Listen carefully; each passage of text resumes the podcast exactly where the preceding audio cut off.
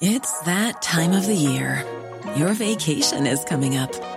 You can already hear the beach waves, feel the warm breeze, relax, and think about work. You really, really want it all to work out while you're away. Monday.com gives you and the team that peace of mind.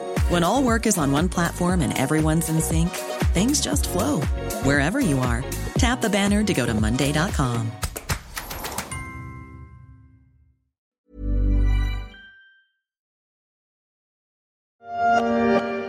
Effectivement, le premier effet, il s'est fait sentir en fait dès dimanche sur les marchés boursiers qui étaient ouverts euh, au Moyen-Orient, euh, aussi bien en Israël qu'en Égypte ou en Arabie Saoudite. Le, le dimanche euh, n'est pas un jour férié, et c'est la bourse de Tel Aviv évidemment qui a le plus flanché.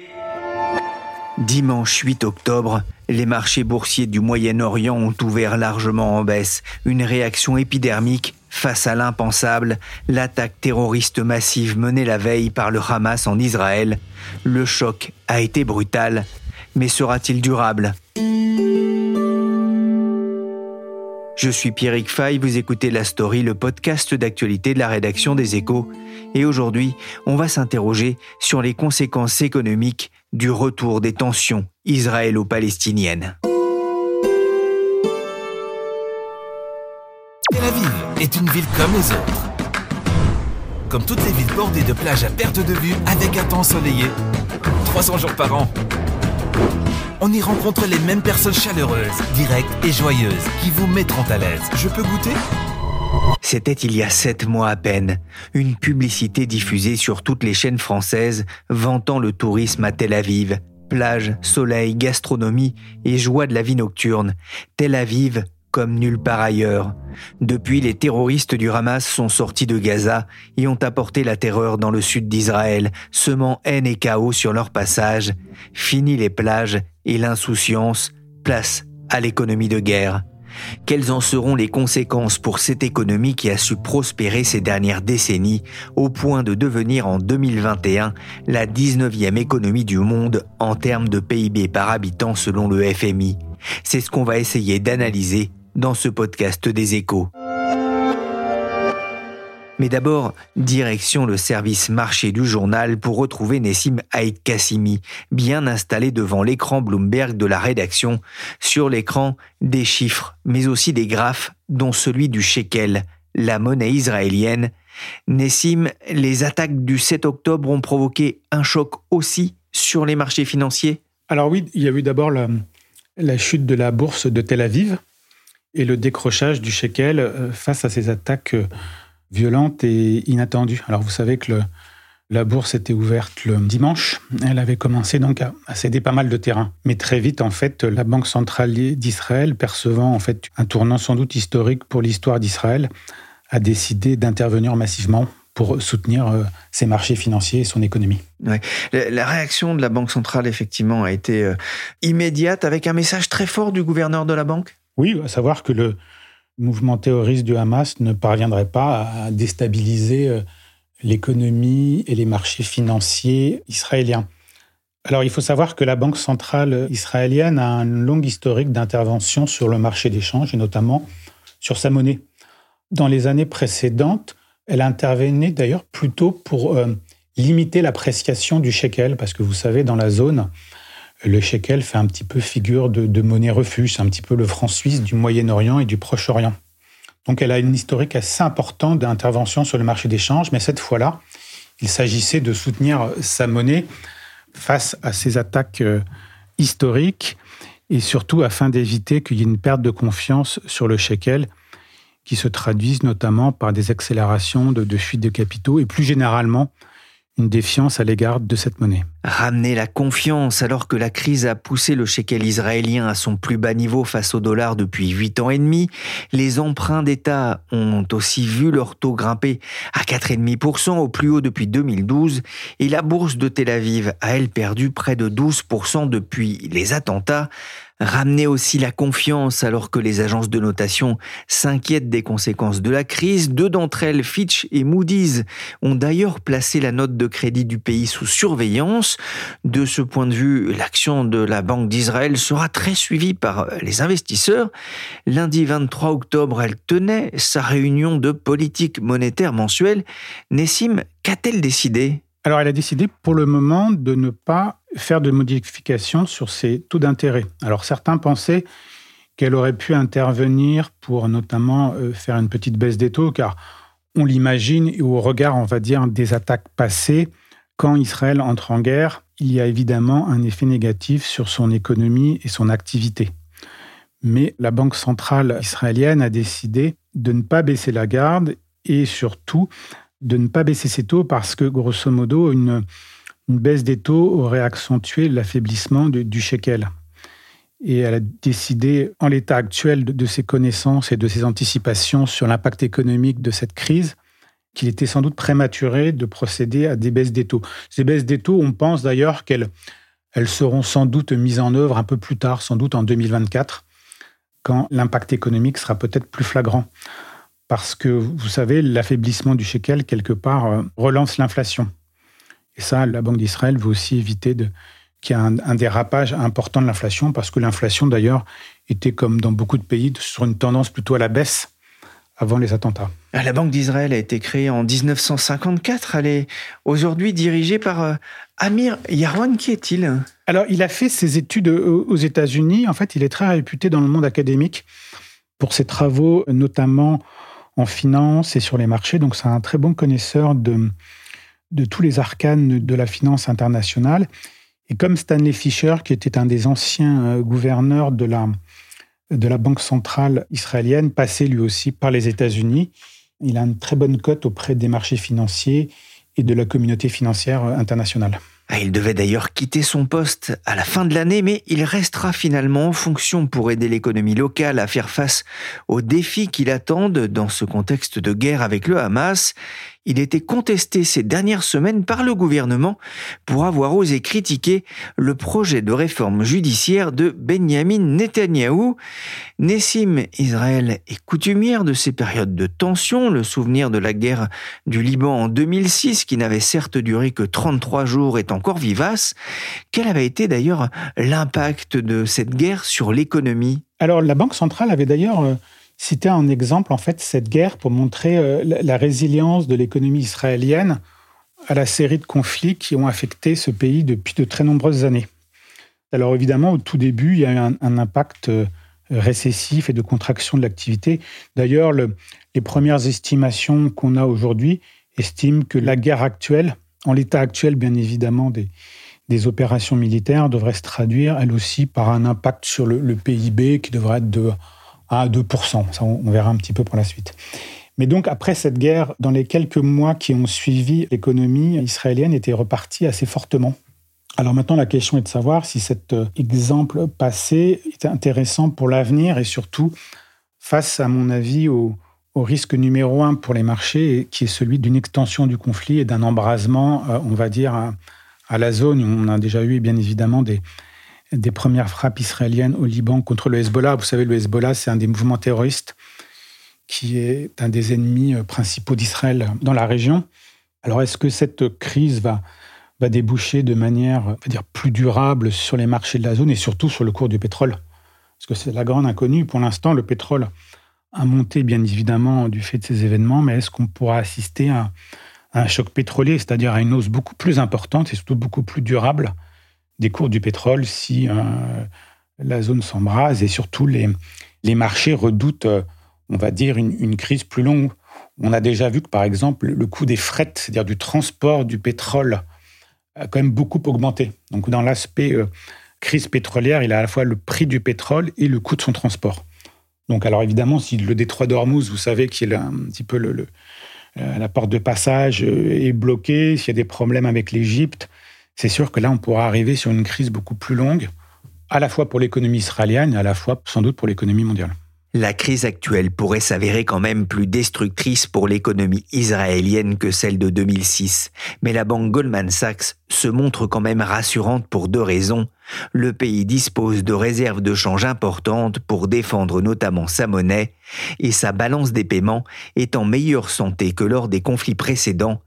L'économie paraît donc moins vulnérable au choc concluent les analystes de la banque américaine. Effectivement, et sans surprise, les prévisions de croissance ont été revues à la baisse. La plus grande banque d'investissement du pays prévoyait encore début octobre que le PIB allait augmenter cette année de 3,4%. Elle tape désormais sur une croissance de 2,3%. Et cette nouvelle prévision, elle repose sur un scénario relativement optimiste, à savoir des combats qui se limiteraient à la bande de Gaza avec une opération terrestre n'excédant pas deux mois. Les anticipations de croissance sont revues à la baisse. C'est ce qu'on peut entendre sur BFM TV. Comment réagiront les consommateurs, mais aussi les entreprises dans ce pays en guerre? Pour en parler, j'ai appelé Pascal Brunel, correspondant des échos à Tel Aviv. Bonjour Pascal. Bonjour. Il y a quelques jours, le cabinet Asterès a publié une analyse intitulée Israël, une réussite économique depuis une quarantaine d'années. Israël s'est rapproché du niveau de vie des pays les plus riches du monde, écrit l'économiste Sylvain Bersinger. Pascal, comment se portait l'économie locale avant les événements du 7 octobre? Eh Bien, euh, l'économie israélienne traversait avant la guerre de Gaza une période d'incertitude. Alors, pour des raisons politiques, Benjamin Netanyahu, le Premier ministre, a tenté de faire passer en force une réforme judiciaire qui aurait permis au gouvernement de contrôler la Cour suprême. Ce projet, euh, jugé liberticide, a fait descendre dans les rues des centaines de milliers de manifestants et provoqué les critiques de la majorité du patronat et suscité les interrogations aussi bien des agences de notation internationale.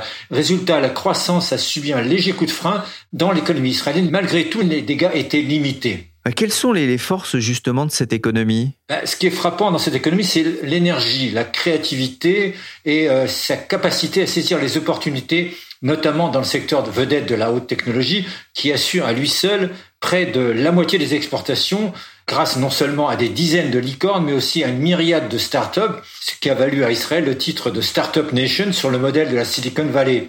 Interrogés pour des raisons de leur réussite, les patrons israéliens, en général, dans la haute technologie, invoquent la chutzpah, le culot, qui pousse les jeunes, par exemple, à innover sans craindre l'échec. En tout cas, la, prospérité du, pays tranchait quand même avec la, pauvreté dans la bande de Gaza ou même en Cisjordanie. Ah, tout à fait. Il n'y a aucune comparaison possible entre cette économie dynamique qui s'est hissée ces dernières années au niveau européen et la situation en Cisjordanie et surtout dans la bande de Gaza, une des régions les plus surpeuplées et miséreuses du monde.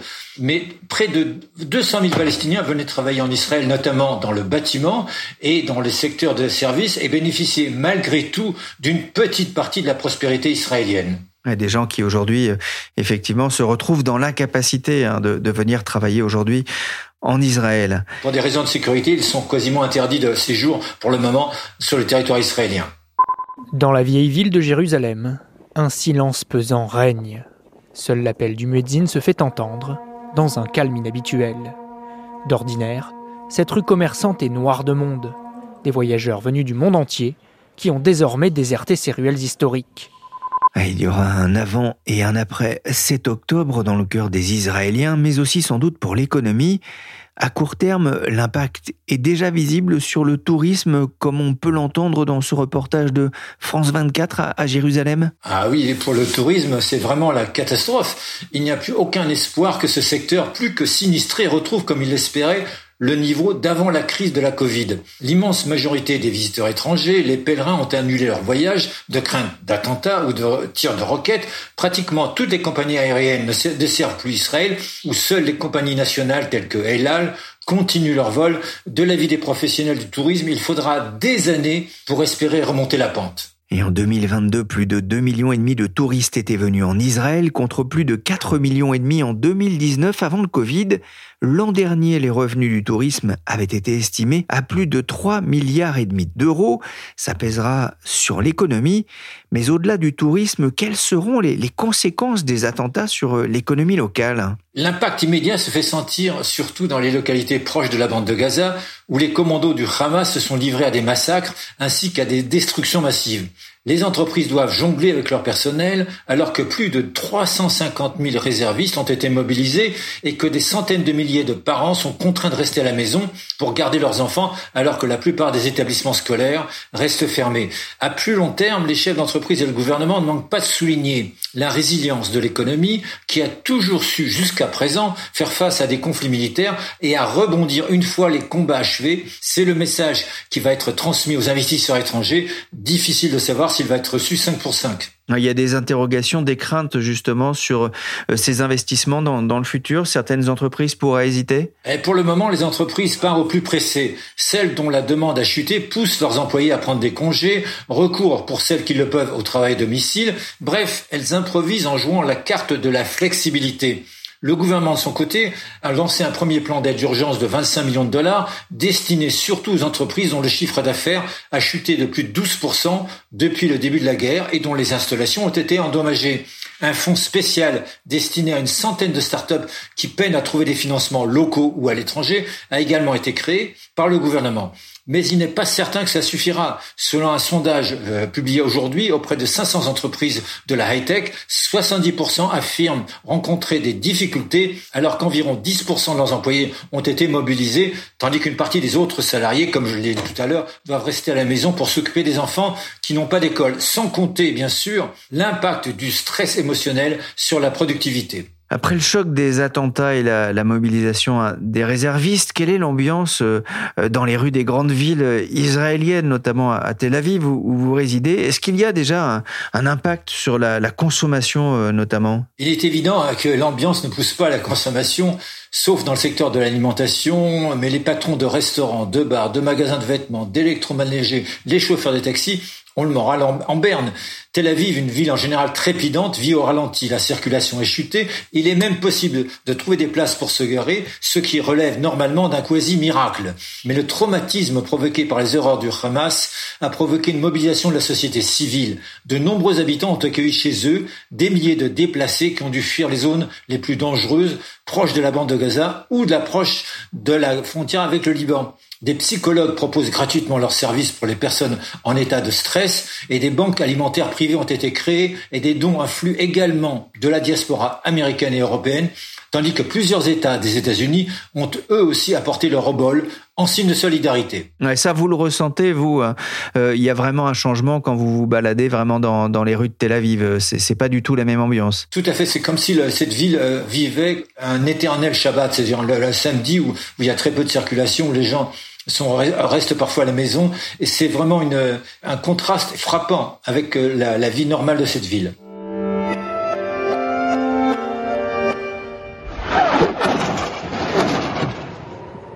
Les entreprises israéliennes ont appris à faire avec les tensions avec le monde arabe. Mais quid des entreprises étrangères et notamment françaises? Comment gèrent-elles la situation?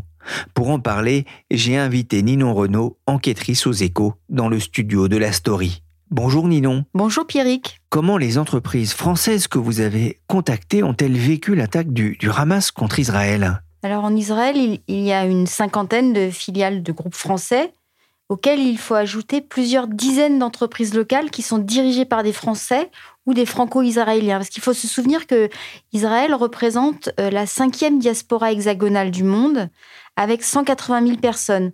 Et cette communauté vit au rythme israélien. Et toutes ces entreprises et leurs salariés ont, donc vécu l'attaque du Hamas de la même façon que les groupes israéliens.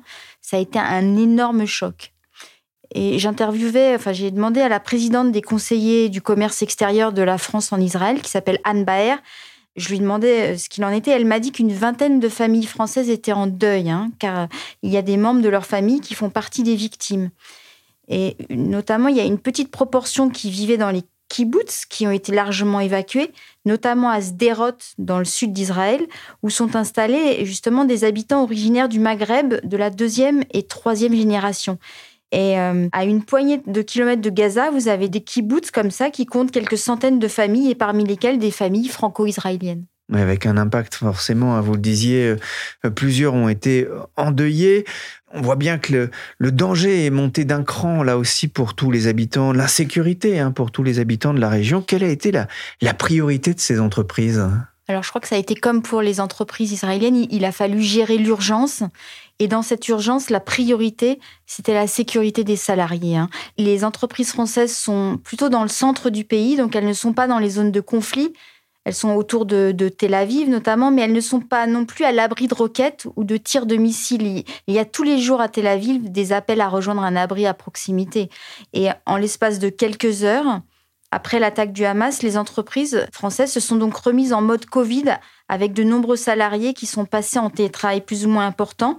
selon le degré estimé de dangerosité des déplacements entre le domicile et le travail. Et la différence avec la période du Covid, c'est qu'il n'y a pas de règles, c'était vraiment en fonction de ce que chacun estimait, et donc ça a obligé les entreprises à une grosse flexibilité. L'autre chose, c'est que pour des raisons de sécurité, les, grands groupes français ont rapatrié depuis en France leurs cadres expatriés. Mais ces gens-là, ils représentent quelques dizaines de personnes seulement qui travaillent désormais à distance. Hein. C'est le cas euh, notamment du patron de Decathlon en Israël, mais ces cadres israéliens sont restés. Les patrons de L'Oréal ou Alstom Bombardier, eux, ils sont israéliens et ils sont restés sur place. Donc globalement, il y a eu très peu de retours en France depuis le début du conflit. Vous avez eu 2600 Français vivant en Israël, ça fait 1,4% de la communauté française sur place, qui ont bénéficié d'un vol de rapatriement. Et souvent, c'était des gens en difficulté, soit modestes, handicapés. Il y avait aussi une vingtaine de, de familles en deuil qui ont bénéficié de ce rapatriement. Mais il n'est pas prévu d'autres vols affrétés par Air France pour le moment. Et euh, ceux qui le souhaitent peuvent toujours prendre un vol par leurs propres moyens parce que la compagnie israélienne El Al, elle fonctionne encore, notamment grâce aux, 5 milliards d'euros de garantie financés par le gouvernement israélien pour assurer ces vols. Mais les départs, pour l'instant, ne sont pas massifs. Et le plus gros défi, finalement, pour les entreprises françaises, c'est de gérer les trous dans leurs effectifs. C'est le même cas que les entreprises israéliennes, mais il y a des parents qui doivent garder les enfants à la maison parce que les écoles ferment. Alors ces fermetures sont partielles et ponctuelles, mais c'est un casse-tête pour une entreprise.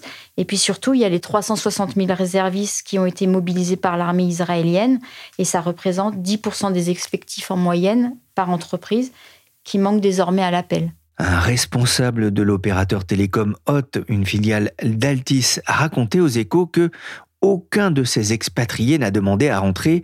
Au contraire, certains des salariés ont même écourté leurs vacances pour prêter main forte à leurs collègues. L'opérateur fait face à un afflux de travail. Depuis les attentats, le trafic sur ses réseaux fixes et mobiles a été multiplié par deux. Il a basculé les forfaits de ses clients en illimité pour qu'ils puissent s'informer et rester en contact avec leur famille. Il a aussi offert plusieurs dizaines de milliers de smartphones, de chargeurs et de cartes SIM aux soldats. Israël est entré dans une logique de guerre contre le Hamas et d'autres groupes armés palestiniens. Comment poursuivre l'activité dans, ces conditions? Comment les entreprises s'adaptent-elles? Alors vous parlez de logique de guerre et en effet l'activité a repris mais les entreprises sont entrées dans une, dans une phase d'économie de guerre et dans cette nouvelle phase, il faut surtout rassurer les clients pour éviter qu'ils passent commande ailleurs. Ça peut arriver notamment dans le secteur manufacturier. Et puis, les modes de consommation changent sensiblement et ces changements ont des répercussions importantes sur l'activité des entreprises. Alors, Parfois, ça peut être euh, une explosion d'activité. C'est le cas des 10 magasins de Décathlon sur place qui ont vu leur activité euh, exploser avec euh, des Israéliens qui ont massivement acheté des équipements de camping, par exemple. Et puis, vous avez dans l'autre sens, dans l'habillement, il faut mettre des salariés au chômage parce que les gens consomment moins globalement. Et les 360 000 réservistes dont je parlais qui ont été mobilisés, c'est un manque à gagner pour tous les commerces urbains, notamment les cafés, les restaurants. D'ailleurs, le gouvernement israélien planche sur un plan d'aide aux sociétés touchées par ces baisses d'activité et les entreprises françaises sur place en bénéficieront aussi. Alors, la plus grosse inquiétude actuellement, c'est l'évolution du conflit et c'est les menaces d'embrasement régional. Euh, nul ne sait pour l'instant ce qui va se passer. Et vous avez quand même un certain nombre d'entreprises françaises qui sont très implantées dans la région. Schneider Electric a une filiale dans de nombreux pays arabes. Euh, la ligne de Beyrouth est une ligne de trafic importante pour Air France. Total est présent dans toute la région, où vous avez aussi les sociétés d'ingénierie, Aegis, Sistra, Artelia, qui ont toutes des projets de transport dans ces zones géographiques. Et pour tous ces acteurs, c'est l'incertitude qui règne une incertitude qui pèse aussi sur les perspectives de l'économie mondiale. Merci Ninon Renault, enquêtrice aux échos, et merci Nessimaïd Kassimi du service marché des échos. Merci enfin à Pascal Brunel, correspondant du journal en Israël. La story s'est terminée pour aujourd'hui. Vous pouvez nous retrouver sur toutes les plateformes de téléchargement et de streaming de podcasts. Cette émission a été réalisée par Willy Gann, chargé de production et d'édition Michel Varnet.